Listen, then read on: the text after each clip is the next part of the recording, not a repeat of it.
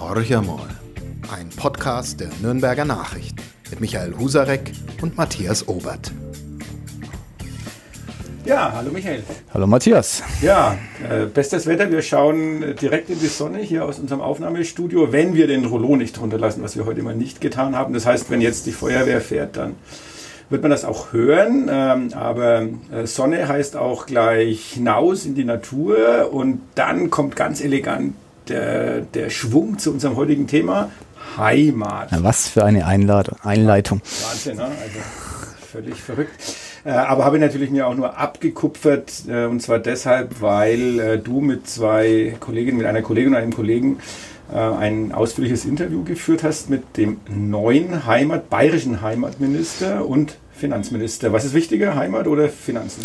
Je nachdem, äh, mit wem er gerade das Interview führt. Natürlich ist der Finanzminister der wichtigere äh, Titel. Ähm, das ist auch der einzig legitime. Heimat ist ja im Grunde nur eine Unterabteilung von dem Finanzministerium. Aber äh, wir haben tatsächlich mit Albert Füracker nur über die Heimat gesprochen und da hat er ganz viel zu sagen, äh, weil er auch ein sehr bodenständiger äh, Mensch ist. Er wohnt im Landkreis Neumarkt in der Gemeinde Lubburg, die schon wahrscheinlich kaum einer kennt, ist nahe von Passberg, das auch nicht alle kennen. Und in Lubburg selbst wohnt er noch in Degerndorf. Das ist ein ganz, ganz kleines Dorf mit, ich glaube, 300 Menschen, die dort leben und dort hat er in der Tat einen Bauernhof bewirtschaftet, äh, bis er eben dann in den Landtag einzog und hauptberuflich Politiker wurde. Und das ist auch seine Heimatscholle. Das hat er ganz, äh, ganz oft betont. Da kommt er her, da fühlt er sich wohl und äh, da geht er auch immer wieder hin. Also er ist sicherlich äh, einer der bodenständigsten im Kabinett Söder. Ja, aber auch ein bisschen so äh, mit, so einer naiven äh, Vorstellung von Heimat habe ich den Eindruck gehabt, auch in dem Interview, ähm, so in die Richtung, ja natürlich, Heimat extrem wichtig. Äh, er lebt es sicherlich auch, das will ich mir überhaupt nicht abstreiten. Aber es geht ja um solche Themen wie kann man Heimat erhalten? Also das mhm. Thema Flächenfraß habt ihr angesprochen, das ja wirklich im Moment ein ganz, ganz großes Thema ist, von den Grünen äh, auch mit angestoßen, äh, Bund Naturschutz mit dabei, Landesbund für Vogelschutz mit einem Volksbegehren, was sie anstoßen wollen. Ähm, und da sagt halt der Bürger, ja, es wird doch wohl keinen Bürgermeister geben, der seinen, seinen eigenen Heimatort oder die eigene Heimat zerstören will. Aber das ist doch Blödsinn. Das ist totaler Blödsinn. Das haben wir ihm auch mehrfach unter die Nase gerieben. Aber da, das sind wir schlicht und einfach anderer Meinung als der Heimatminister. Er hat das politische Sagen. Sein Credo lautet, und da macht sich die CSU, glaube ich, viel zu leicht, äh, wir lassen, wie du es angedeutet hast, die Bürgermeister vor Ort entscheiden, weil die am allerbesten wissen, was ihrer Gemeinde und ihrer Fläche sozusagen zuzumuten ist. Und im Prinzip hat Albert Füracker ein Plädoyer gehalten äh, für den Bau von Gewerbegebieten äh, nahe der Autobahn, also also an den Autobahnausfahrten, sind genau diese hässlichen Gewerbegebiete, die ja jeder äh, bemängelt und kritisiert, wenn er eben vorbeifährt, weil sie äh, unser Bayern, äh, unser Franken, unsere Landschaft äh, verschandeln. Aber äh, Fürager meint, äh, das sei noch die verträglichste Lösung. Es entsteht wenig Verkehr, weil eben direkt an der Autobahn gelegen und ähm, es sei für die Gemeinden zumutbar, weil es ihren Ortskern nicht betrifft und verschandelt. Man kann diese Haltung haben. Ich persönlich würde mir von einer Partei, die für sich beansprucht, zu wissen, was für die Menschen in Bayern ähm, gut und das Beste ist, äh, schon wünschen, dass er da steuernd eingreift und genau den Bau solcher Gewerbegebiete schlicht und einfach verhindert und reglementiert. Ja, also solche Gewerbegebiete, also ich persönlich könnte ja noch mich anfreunden mit Gewerbegebieten, die eben eher an den Autobahnen als sonst wo liegen, aber ähm, es findet ja beides statt. Also wir ja. kriegen Riesengewerbegebiete an den Autobahnen und jetzt kann ich so ein bisschen als Kommunalpolitiker wirklich auch von einer sehr kleinen Gemeinde mit 12.000, 13.000 Einwohnern sprechen. Äh, was beschäftigt uns permanent? Ausweisung von Wohngebietsflächen, Ausweisung von Gewerbeflächen und die Diskussion, dass äh, jeder Discounter, jeder Supermarkt oder jeder Anbieter, der in so eine Kleinstadt kommen will, äh, immer auf die grüne Wiese bauen. Genau. Wir bekommen nichts in die Altstädte hinein. das ist ein, ist ein Riesenthema. Ähm, und da habe ich keinerlei, ähm, ich glaube nicht, dass wir genug Unterstützung von der Politik bekommen. Ich will es vielleicht noch an einem anderen Beispiel festmachen. Wir haben ja sowas wie eine Regionalplanung, wo ja im Prinzip festgelegt wird über Klein-, Mittel- und Oberzentren, wer für was geeignet ist. Ähm, und wenn man sich an diese Regionalplanung halten würde, dann dürften viele Gemeinden bestimmte Flächen gar nicht für die Dinge ausweisen, die sie im Moment ausweisen. Äh, Fakt ist aber, sie tun es und die Nachbargemeinden sind dann aufgefordert, Stellungnahmen dazu abzugeben. Mhm. Und ähm, der Stadtrat von Bad Windsheim hat zwei, drei Mal schon bei den Nachbargemeinden ein, ein, ja, dagegen gestimmt, mhm. äh, was zu riesigen bösen Blut führt, logischerweise, genau. weil eigentlich eine Kommune der anderen Kommune vor allem wenn die gerade mal 10, 15 Kilometer entfernt ist, nicht vorschreiben kann, was sie zu tun hat. Und die Regionalplanung, die steht halt faktisch nur auf dem Papier. Und deswegen sage ich auch zu dem äh, Minister, äh, ihr setzt das ja überhaupt nicht um, was ihr jetzt großmündig im Moment ankündigt. Und das verärgert mich auch ein bisschen. Kann ich verstehen, aber es ist halt für den Wahlkampf, der längst hier in Bayern begonnen hat, eine vergleichsweise komfortable Position, mit der man ganz gut durchkommt, indem er eben sagt, ja, wir lassen die Ebenen, die tatsächlich zuständig sind, Landräte und Bürgermeister eben und die Gemeinden entscheiden, äh, dass am Ende dann ein Flickenteppich rauskommt in Bayern, den, den ich mir zumindest nicht wünsche, nimmt man sozusagen als äh, Kollateralschaden billigend in Kauf. Ähm, ich kritisiere diese Gewerbegebiete an Autobahnen deshalb, weil ich eben neben diesem zweifelsohne positiven Effekt, dass dort wenig ähm, Zusatzverkehr entsteht, eben äh, genau sehe, dass das passiert, was du gerade auch skizziert hast. Dort ist dann relativ schnell der Aldi und der Lidl, dort ist relativ schnell die Tankstelle mit dem Burger King oder McDonalds nebendran. Das heißt, es werden selbst dann äh, eigene kleine Zentren, äh, die äh, dazu führen, dass die Innenstädte, und um die geht's ja, die Dorfkerne, äh, die teilweise ja wirklich verlassen sind, sind und wo die Geschäfte aufgeben müssen, die Geschäftsinhaber, ähm, dass die eben weiter veröden. Und, und das ist der Kritikpunkt, den ich habe. Und da würde ich mir einfach eine mutige landespolitische Entscheidung wünschen, die insgesamt äh, nach einer Phase, wo es sicherlich ruckelt und Kritik gibt, glaube ich, unserem Freistaat gut tun würde. Ja, und ganz Ähnliches erleben wir wirklich auch beim Ausweisen der Wohngebiete. Also wir stehen ständig unter dem Druck, neue Wohngebiete ausweisen zu müssen, ähm, weil uns die jungen Familien, die jungen Menschen auch sagen, ähm, wenn ihr das nicht macht, dann ziehe ich ins Nachbardorf. Und dann haben wir auch noch den Wettbewerb, dass wir, äh, umso größer die Stadt ist, um, umso teurer der, der Baugrund wird und äh, zum Teil Dörfer äh, inzwischen gewuchert sind drumherum. Die haben die vier, fünf, sechsfache Größe erreicht von dem, was sie ursprünglich mal waren. Und da reden wir jetzt nicht vom Ballungsraum äh, München, sondern wirklich hier tiefes Westmittelfranken. Genau.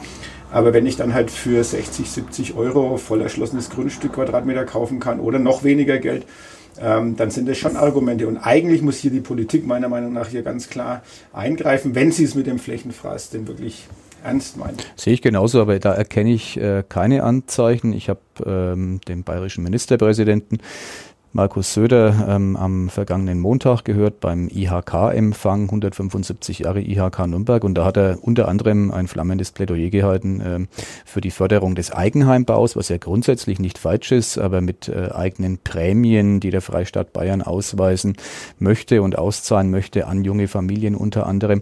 Ähm, ich glaube, äh, wir werden da noch ähm, eine viel größere Zersiedelung erleben, als es momentan der Fall ist. Und ähm, ich halte es für, für insgesamt, wenn man es ganz langfristig betrachtet, auf 20, 30 Jahre vielleicht sieht, für eine gefährliche Entwicklung. Aber das Denken von Politikern ist in der Regel eben auf Legislaturperioden beschränkt, bei Markus Söder ganz konkret auf zehn Jahre.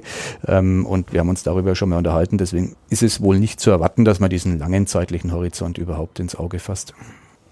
Ja, aber Söder macht ja auch ähm, in vielerlei anderer Hinsicht äh, Furore, was jetzt so Flächenfraß, Flächenverbrauch oder Naturschutz betrifft. Also Abstand nehmen von der Skischaukel am Riedberger Horn. Ich glaube, das ist eine der größten Überraschungen für mich persönlich, muss ich ganz ehrlich sagen.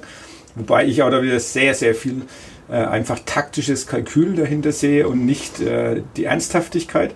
Äh, aber auch äh, dritte Stadtbahn in München. Also er nimmt alle heiklen Themen im Moment aus der politischen Diskussion raus. Deswegen überrascht es mich ehrlich gesagt überhaupt nicht. Äh, sein Masterplan ist die absolute Mehrheit für die CSU erringen zu wollen am 14. Oktober und diesen Plan ordnet er alles andere unter und insofern ist das Riedberger Horn eine geplante Skischaukel, die er als Finanzminister noch munter ähm, befördert hat. Zumindest habe ich das damals so verstanden.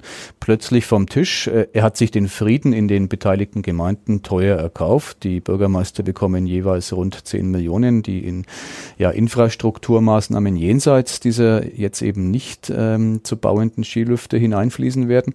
So kann man ein Problem lösen. Ähm, es sind im Grunde fast alle zufrieden. Naturschutzverbände bleiben bei ihren Klagen, äh, aber das ist eher von symbolischer Bedeutung. Na gut, er hat ja, er nimmt ja die Fläche nicht aus diesem Alpenschutz. Aus dem Alpenschutzplan, also genau. Lässt sich natürlich komplett die Hintertür offen so ist es, soll, genau. Was, soll nach der, was er nach der Wahl machen wird oder er guckt halt dann, wie die Bürger dort reagieren.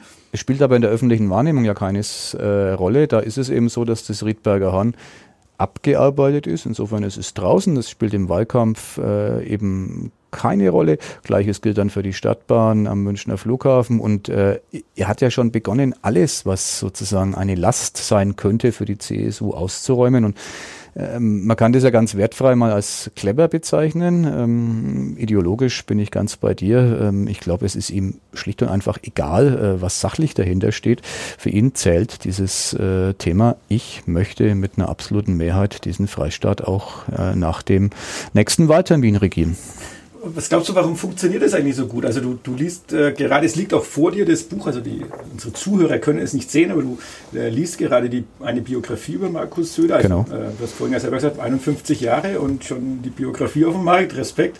Also äh, überraschend, äh, haben, können nicht viele von sich behaupten wahrscheinlich, zumindest äh, bayerische Politiker auf jeden Fall nicht. Ähm, aber warum funktioniert das so gut, dass du zum Beispiel jetzt, nehmen wir nochmal das Riedberger Horn, ähm, 10 Millionen äh, für die zwei Kommunen oder für jede der Kommunen für den Ausbau des naturnahen Tourismus. Und es gibt ja ganz, ganz viele Gemeinden in Bayern, die diesen naturnahen Tourismus äh, auch gerne betreiben würden oder schon betreiben. Die mussten das aus eigener Kraft stemmen. Jetzt mhm. schüttet man da mal 20 Millionen hin. Ich glaube, so, so ist, wenn ich genau. richtig zusammengezählt habe, schüttet man 20 Millionen hin. Und alle anderen halten still in der Hoffnung, dass sie auch was äh, bekommen. Oder warum funktioniert es eigentlich? Müsste es ja auch in der Hinsicht einen kleinen Aufschrei geben. Ja, den Aufschrei gibt es deshalb nicht, weil ich glaube, dass die findigen Landräte äh, in Bayern natürlich wissen, äh, wie sie künftig vorgehen werden. Ähm, ich will nicht sagen, dass der Freistaat äh, dadurch erpressbar geworden ist, aber es ist schon so, dass momentan angesichts der Finanzlage auch es relativ leicht ist, Zugeständnisse an bestimmte Gemeinden und Regionen zu machen, um sich damit buchstäblich Frieden zu erkaufen. Und das wird vielleicht auch ein politisches Prinzip sein, dass wir die nächsten Wochen und Monate Monate verfolgen werden. Ähm, deswegen halten die jetzt alle still. Es hält ohnehin äh, jeder still. Äh, ich bin nicht ganz im Bilde, aber wir haben, meine ich, 71 Landräte in Bayern. Ich würde mal behaupten, dass äh, rund äh, 60 plus X davon der CSU angehören. Logischerweise halten die still, wenn einer jetzt äh, zur Palastrevolte aufruft gegen den Ministerpräsidenten. Das würde ihm nicht gut bekommen und äh, das wissen die alle. Also ich zitiere vielleicht aus dieser Söder-Biografie. Äh, ich finde den Satz sehr, sehr schön. Er steht in der Einleitung, die Biografie heißt Politik und Provokation. Geschrieben haben es zwei Kollegen der Süddeutschen Zeitung, äh, Roman Deininger und Uwe Ritzer. Und ähm, einer der Sätze auf den ersten Seiten hat mir sehr gut gefallen. Markus Söder ist schamlos und er ist clever. Er ist schamlos clever. Dann geht's weiter. Diese furchterregende Kombination hat ihn weit gebracht. Und so könnte man jetzt munter weiter zitieren. Ich glaube, das trifft's. Ähm, Markus Söder ist schamlos clever. Er ist ein hochintelligenter Mensch. Ähm, aber er hat auch äh, wenig bis keine Schmerzgrenzen. Und das zeichnet seinen Politikstil äh, bislang aus und wohl auch weiterhin. Ja, und für die Wahlen im Herbst äh, schaut es ja wahrlich gar nicht schlecht aus. Die uh, letzte Umfrage, zumindest von der Augsburger Allgemeinen durchgeführt, äh, sieht ja die FDP unter der 5%-Hürde und damit ähm, die CSU wieder äh, mit der absoluten Mehrheit. Äh, ja, Absolute Mehrheit der Sitze, muss man immer sagen. Also die, die Umfrage genau. sah die CSU bei 44,5 Prozent, aber weil eben weder Linke noch äh, FDP in den Bayerischen Landtag einziehen würden, gemäß dieser Umfrage, würde es für die absolute Mehrheit der Sitze der CSU reichen. Das ist die Benchmark äh, für Markus Söder und daran arbeitet er. Die AfD ist momentan noch bei diesen Umfragen bei rund 11 Prozent, ungefähr gleich auf äh, mit den Grünen. Die, die SPD liegt bei knapp 5 15 Prozent. Ich glaube, so das Ziel ist es schon, äh, die AfD auch noch auf einen einstelligen Prozentwert herunterzudrücken. Und äh, wenn ihm das gelänge und man davon ausgehen kann, dass äh, AfD-Stimmverluste sich bei der CSU dann positiv bemerkbar machen, äh, kann er diesem Ziel, das vor wenigen Wochen, als die Ära Seehofer dem Ende entgegendämmerte, noch für ausgeschlossen und unmöglich erachtet wurde, kann er seinem großen Ziel äh, tatsächlich äh, sehr, sehr nahe kommen. Ja, wir werden ja auf jeden Fall an dem Thema dranbleiben, aber ich würde noch mal ganz gerne den Bogen zurückschlagen, äh, nochmal zu dem Flächenfraß, weil mir jetzt noch was eingefallen ist. Und zwar spezifisch Nürnberg haben ja wir auch eine völlig überraschende Entwicklung erlebt. Ikea äh, an mhm. der Regensburger Straße mit, mit äh, ganz großer Fläche. Auch die Diskussion, braucht es einen zweiten Ikea neben Fürth, Poppenreuth und so weiter und so fort. Welche Flächen in den Reichswald wieder hineingeschlagen werden, Zusatzstraßen, also alles fertig geplant. Mhm. Ich glaube, zwei Jahre Planungszeitraum. Und jetzt sagt IKEA, puh, also wir ändern unser Geschäftsmodell. Ähm, wir gehen eigentlich wieder ein Stück weit zurück in die Städte, weil der Onlinehandel äh, bei uns so stark zunimmt, äh, dass wir eigentlich Showräume brauchen, also wo wir unsere Sachen zeigen können, aber die Leute in die Zukunft blickend äh, zukünftig weniger selbst nach Hause transportieren werden, war ja mein klassisches Prinzip von Ikea, sondern lassen es sich nach Hause bringen. Ich bin ja hin und her gerissen angesichts dieser Entscheidung, die mich wirklich überrascht hat, weil die Pläne für den Standort an der Regensburger Straße, die lagen ja schlicht und einfach vor. Die waren im Grunde auch äh, genehmigt. Ähm, Eingriff in den Reichswald, muss man fairerweise sagen, hätte es kaum gegeben, weil es eine Bestandsfläche als Gewerbegebiet ist. Es war alles bereitet und ähm, jetzt kehrt IKEA davon wirklich äh, fast to total ab. Sie wollen es zumindest tun. Der Nürnberger Stadtrat wird sich in einem Dringlichkeitsantrag damit befassen. Ähm, bin sehr gespannt, wie die Stadträte dazu stehen. Ein weinendes Auge habe ich deshalb, ähm, weil natürlich dieser zunehmende Onlinehandel ähm, ja einen schon ein bisschen irritieren muss. Ähm, ich bin schon ein Freund davon, dass in den Städten noch äh, ein Restleben bleibt, auch wenn das anders sein wird als, als, als früher. Aber ganz verödende Innenstädte, wo die Geschäftswelt komplett rausgeht, das kann sicherlich kein erstrebenswertes Ziel sein. Ähm, das lachende Auge ähm, habe ich, weil Ikea das glaube ich auch erkannt hat und eben dann in die Innenstädte wieder zurück möchte, aus denen ja äh, der schwedische deutsche Möbelkonzern seit Jahrzehnten im Grunde rausgeht. Also ich bin gespannt, wozu das führt, wenn, wenn IKEA eine prominente Fläche in der Nürnberger ähm, Innenstadt und die werden sicherlich eher klotzen und nicht kleckern, künftig besetzt als Showroom, was auch immer das heißen mag. Ja, mein Gott, dann äh, wird es der Stadt gut tun, dem Stadtzentrum und ich glaube, dann kann man auch verschmerzen, wenn es am Stadtrand, Regensburger Straße ist ja am östlichen Stadtrand, äh, eben anders, ruhiger zugeht und dort ein Versandzentrum mit äh, vielleicht nur wenig Verkaufsfläche entsteht. Also ich bin sehr gespannt und, und würde mir das erstmal in aller Ruhe anschauen anschauen wollen. Bisher kenne ich nur diese Absichtserklärung von IKEA. Ja, also das ist, denke ich, insgesamt sowieso eine spannende Entwicklung, die, die sich hier in den Innenstädten ergibt, zumindest von den Großstädten. Also bei den kleinen Städten, glaube ich, geht es wirklich, ähm, ich will nicht sagen ziemlich in den Bach runter, aber wenn du, woher soll ähm, die Frequenz kommen, das muss ja. man ganz klar und offen äh, auch ansprechen und sagen. Äh, ich habe es, glaube ich, hier auch schon mal erwähnt, wir haben ja in Winsheim 400.000 Besucher in der Therme, 200.000 Besucher in, im Fränkischen Freiluftmuseum und trotzdem ähm, ist der Impuls für die Innenstadt, äh, ich will nicht sagen gleich null, aber sehr, sehr gering. Ähm, wie soll es dann erst Städten gehen, die nicht mal solche Frequenzbringer in, am, am, Rande ihrer, ihrer Innenstädte haben? Aber für die, für die Großstädte stellt sich doch das immer mehr so dar, dass äh, Firmen, und zwar sind es halt dann leider wieder die Ketten und großen Firmen, dass die sagen, wir brauchen, wir brauchen repräsentative Räume, wo wir unsere Ware ausstellen, aber wir sind uns durchaus bewusst, dass die Bestellung übers Internet äh, läuft, also äh, online geschieht. Also nehmen wir mal Adidas, Puma äh, mit ihren Flagstores, die in allen großen Städten der Welt vertreten sind, ähm, aber nicht deshalb, also bin mir sicher, kein einziger dieser Läden rentiert sich im Sinne dessen, was abends in der Kasse ist ähm, und die Mietpreise, die dort bestehen, sondern es rentiert sich deshalb, weil die dort gesehen werden wollen und äh, die Menschen dann zu Hause sagen, boah, äh, jetzt kriege ich auch noch 30 Prozent oder 20 Prozent auf diesen Artikel und dann äh, klicke ich dann drauf und bestelle mir dieses Teil. Ja, aber die, die Frage ist, ist es wirklich so schlimm? Ich äh, nehme mal das Thema Möbelkauf. Ich kann mich wirklich noch erinnern, als äh, meine Eltern, langes her, vor, vor 40 Jahren,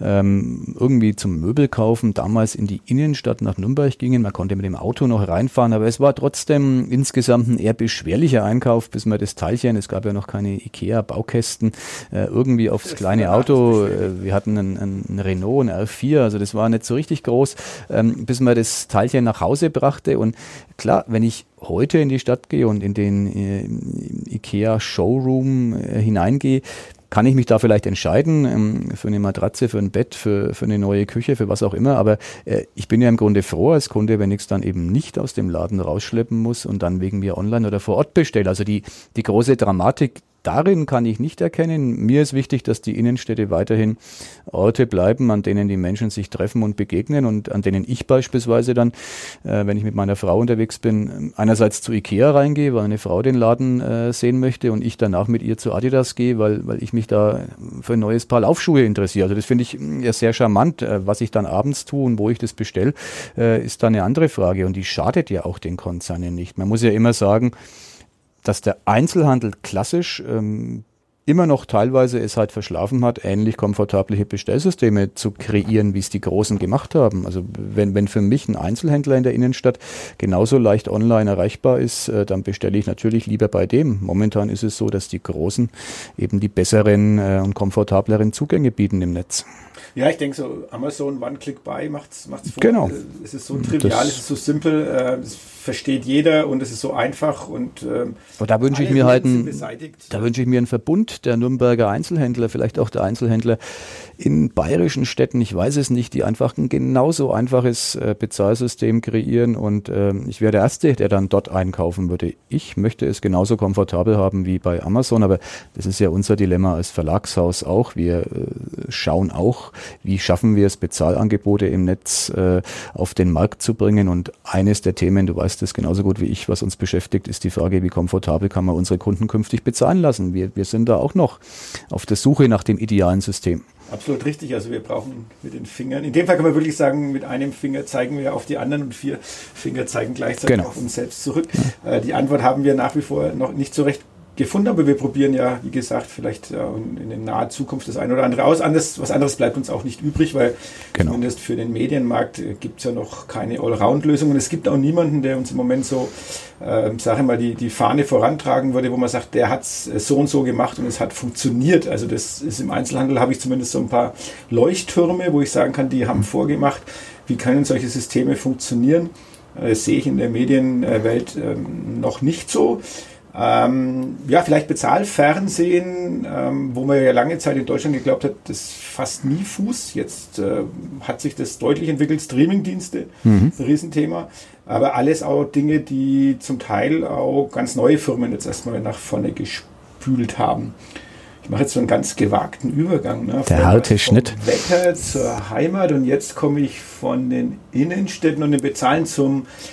Eigentlich hätte man ja auch vermuten müssen, dass die Stadien in Zukunft komplett leer sind, weil ja immer mehr Fußball im Fernsehen gezeigt mhm. wurde. Dann kam eben Bezahlfernsehen noch dazu. Also wer heute Sky hat, kann jedes Fußballspiel anschauen. Äh, und trotzdem gehen die Menschen noch in Fußballstadien. Woran liegt das? Ganz einfach, weil das Erlebnis äh, vor äh, dem Fernseher, also sozusagen hinter äh, dem Bildschirm, ähm, ein ganz anderes ist als im Stadion. Ich selbst gehe ab und zu ins Fußballstadion und äh, Dort bekomme ich äh, für meinen Eintrittspreis, keine Frage, ich muss dafür bezahlen, bekomme ich Emotionen serviert, äh, indem meine Nachbarn, die da sitzen, aufspringen, schreien, pfeifen, äh, sich freuen, sich um den Arm fallen. Ich äh, mich ebenfalls äh, genauso freue, wenn in meinem Fall der Club ein Tor schießt. Äh, vor dem Fernseher tue ich das vielleicht auch, aber es ist eine andere Art und ähm, wenn ich aus dem Stadion heimkomme, ich sage es ungern, ähm, habe ich zum Leidwesen meiner Frau eine etwas angeschlagene Stimme, weil ich mich da auch aufregen kann, ja sogar aufregen muss, was daran liegt, dass ich eben ein Fan des ersten FC Nürnberg, äh, einem daueraufregenden Verein sozusagen bin. Aber äh, das ist das Schöne am, am, am Fan-Dasein, vor Ort was erleben, ein Erlebnis haben. Ich war kürzlich beim Handball ähm, in, in der äh, Arena Nürnberger Versicherung. Auch da muss ich sagen, wow, cool. Ein Handballspiel am Fernsehen interessiert mich nicht die Bohne, aber oh. live vor Ort war ein tolles Erlebnis. okay, und das ist jetzt wiederum fast der perfekte Übergang, nämlich du hattest am Sonntag die Gelegenheit mit unserem äh, Sportchef Hans Böller, mit, äh, den, mit zumindest zwei Heroen der Meistermannschaft äh, von 1968 äh, eine Diskussion zu führen im Festzelt Haxen-Liebermann. Mhm. Haben die auch was, was erzählt über Emotionen damals? Weil das war ja wirklich nochmal eine ganz andere Situation. Äh, keine hochbezahlten Fußballprofis, sondern Menschen, die mit ihrem Verein extrem eng verbunden waren, die, die was erreicht haben, was zu dem Zeitpunkt auch nicht unbedingt jemand glauben konnte oder wollte und die von dieser Stadt äh, gefeiert wurden. Absolut und äh, ich fand es sehr beeindruckend, weil äh, ich glaube, die, die Verbindung zwischen Fans, den Begriff äh, gab es damals übrigens noch gar nicht, äh, und den Fußballern war eine ganz andere. Es lagen keine Welten dazwischen. Heute sind es zum Beispiel finanzielle Welten. In der Regel trennen den Fan äh, Millionenbeträge ähm, aufs äh, Jahr bezogen von seinem Profikicker, dem er äh, sozusagen zujubelt. Das war damals anders. Ähm, die waren nicht allzu weit entfernt wenngleich die auch schon Fußballprofis waren, so ist es nicht. Also das ist, die haben vom Fußball gelebt. Aber die Beschreibung von Horst Leupold, das war einer von den beiden, der andere war Franz Brunks äh, aus der Meisterelf 68, die hat mich wirklich gepackt. Er hat erzählt, äh, wie es eben dann ähm, mit Cabrios in die Nürnberger Innenstadt zum Hauptmarkt äh, ging, dort eben dann äh, gefeiert wurde. Dann gab es noch eine offenbar legendäre äh, Feier auf der Kaiserburg. Also Stadt und äh, Mannschaft waren eins. Das war, glaube ich, einer seiner Sätze. Und das finde ich schon sehr, sehr beeindruckend. Das wäre heute schon mal aus, aus Sicherheitsgründen so gar nicht mehr möglich. Man würde so eine Mannschaft ähm, in gewisser Hinsicht abschirmen müssen, wahrscheinlich vor, vor den Fans. Ähm, damals ging das noch. Und äh, diese identitätsstiftende Wirkung von dem Titelgewinn, die finde ich sehr, sehr interessant. Das hat einer ganzen Region, einer ganzen Stadt gut getan und ähm, wenn man so will, jenseits von meinem Fantum, ähm, würde mich das sehr, sehr freuen, wenn, wenn diese Region mal wieder so ein Erlebnis äh, feiern dürfte. Da verhalten wir uns jetzt mal ganz neutral. Ähm, wir würden uns darüber freuen. Ähm, am letzten Wochenende wurde auch ein kleiner Schritt getan, um äh, vielleicht im Mitte Mai dann doch auch dieser Region als Fußballverein wieder etwas Gutes tun Spätestens. zu können. Spätestens, weil du bist ja wiederum der Optimist. Also ich sag's mal so, dieses Spiel am Samstag war ja wieder zum Haare raufen eigentlich. Also ich, ich war nicht dort, aber ich habe es ähm, in einer, einer kleineren Gruppe von Leuten im Palazzo Prozzi mhm. äh, bei einer Geburtstagsfeier miterlebt und nach diesem 0 zu 1 äh, pures Entsetzen. Und dann kamen dann, acht großartige Minuten und stand 3 zu 1. Genau, also äh, reichen dem Club äh, jetzt immer acht Minuten, um das zu erreichen, was du nämlich behauptest, nämlich ein vorzeitiger eine vorzeitige Gratulation zum Aufstieg Na, erfolgen. Es sind jetzt noch fünf Spiele, die ausstehen. Meine These ist, äh, zwei Siege könnten reichen. Es wären sechs Punkte, die kann man innerhalb der nächsten zwei Wochen äh, sozusagen machen und äh, dann wäre es der vorzeitige Aufstieg. Ich saß bei dieser Diskussion, wo es um die 68er 11 ging, äh, direkt neben dem aktuellen Sportvorstand des ersten FC Nürnberg, Andreas Bonnemann. Ähm, und ich glaube schon, dass die, die Bedeutung ähm, oder wie soll man sagen, die Chance, die diese Zweitligasaison in sich birgt, den Verantwortlichen des ersten FC Nürnberg sehr, sehr bewusst ist. Äh, so leicht wird's, glaube ich, nicht mehr, aus dieser zweiten in die erste Liga hochzukommen. Und ich bin mir auch sehr, sehr sicher, dass hinter den Kulissen längst an einer schlagkräftigen Erstligamannschaft gebaut wird, äh, wenn denn der Aufstieg gelingt. Äh, eins ist auch klar, mit der Mannschaft, die der Club jetzt hat, braucht er in der ersten Liga nicht auflaufen, sondern ähm, er muss natürlich mindestens mindestens die Hälfte der Positionen, vielleicht sogar noch mehr, ersetzen. Aber ich gehe gelassen in die nächsten Spiele und wenn es nur acht Minuten sind, die reichen, dann soll mir das auch recht sein. Ein fast perfektes Schlusswort. Ich verabschiede mich jetzt schon mal in ein hoffentlich sonniges Wochenende. Ich fahre nämlich jetzt äh, nach Wien, äh, werde aber weder Rapid äh, noch äh, Austria Wien mir anschauen. Ähm, ja, aber ich werde auch am Sonntag, äh, wie heißt es immer so schön, an den Geräten äh, sitzen und zuhören, was der ruhmreiche erste FC Nürnberg in Ingolstadt fabriziert. In diesem Sinne, wir hoffen auf sechs Punkte ähm, und wir hoffen auf eine weiterhin unverbrauchte oder eine möglichst äh, liebenswerte Heimat. Ähm, sonst noch etwas, was du unseren Hörern mit auf den Weg geben möchtest? Nee, ich freue mich mit dir nächste Woche, weil du in Wien ja bist, äh, über den dort ähm, legendär günstigen Nahverkehr diskutieren zu können ähm, und bin gespannt, welche Eindrücke du mitbringst. Ich überlege, wo es mich am Wochenende hinzieht. Ich glaube, ich komme allenfalls bis nach Neumarkt, äh, also nicht wirklich ähm, so weit weg wie du, aber ich freue mich auf die kommende Woche. Heimat erkunden. Genau. In diesem Sinne, bis nächste Woche. Bis dahin, ciao. Mehr bei uns im Netz auf nordbayern.de